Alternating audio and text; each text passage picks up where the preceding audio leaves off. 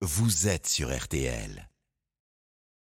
RTL Matin, Science et vous. Oui, c'est la science accessible, la séance explication de monsieur E égale M6. Soyons à l'écoute. Bonjour, euh, Maclesguy. Bonjour Stéphane. Et vous voulez nous parler aujourd'hui de notre peau?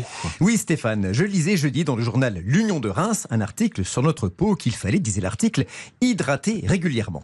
Or, hydrater vient du grec hydro, relatif à l'eau, donc Hydrater sa peau veut dire littéralement apporter de l'eau à notre peau, un peu comme si on l'arrosait. Mais cela a-t-il du sens? Bah oui, on dit que si on a la peau sèche, il faut l'hydrater, donc ça semble assez logique, non? Ah, Bien vu Stéphane. Mais après l'avoir, comme vous dites, hydraté avec une crème, est-ce que vous avez la peau mouillée? Alors ça c'est vrai, on a une peau grasse. On est d'accord que dans ce cas, le contraire d'une peau sèche, ce n'est pas une peau mouillée, c'est une peau grasse. Or, qui dit gras, dit corps gras, huile, et ça, ça n'a rien à voir avec l'eau et l'hydratation.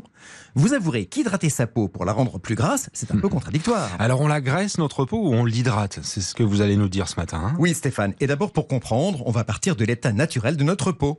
Elle sécrète en permanence par les pores deux produits bien distincts. D'abord, de l'eau, c'est la transpiration. Ensuite, du sébum. que les ados connaissent bien. En effet, la peau des ados produit beaucoup de sébum, mais on en produit tous en permanence. Le sébum, c'est un mélange de corps gras, d'acide gras et de cire.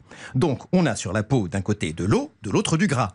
Traditionnellement, vous le savez, l'eau et le gras, ça ne se mélange pas, sauf si on met, comme dans une mayonnaise, Un jaune d'œuf. Exactement. Les protéines du jaune d'œuf servent d'émulsifiant. Ça permet à l'eau du jaune et à l'huile de se mélanger.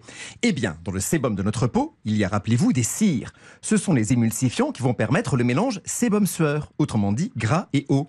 Mélange qui constitue le fameux film hydrolipidique qui s'étale naturellement sur notre épiderme et le protège des bactéries et de la déshydratation des cellules superficielles. Alors si je vous suis, c'est comme une fine couche de mayonnaise qui nous protège. Eh oui, un petit peu.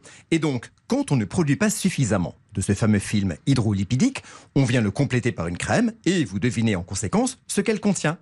Obligatoirement de l'eau, premier constituant d'une crème. Ah oui, quand même, une crème pour la peau, c'est d'abord de l'eau. Au prix où ça coûte? Et oui, et c'est normal. Ensuite, vous avez forcément un corps gras, de l'huile, et il suffit d'une toute petite quantité d'un émulsifiant quelconque pour les faire tenir ensemble. Et enfin, vous rajoutez tout ce que vous voulez, des parfums, des conservateurs, etc.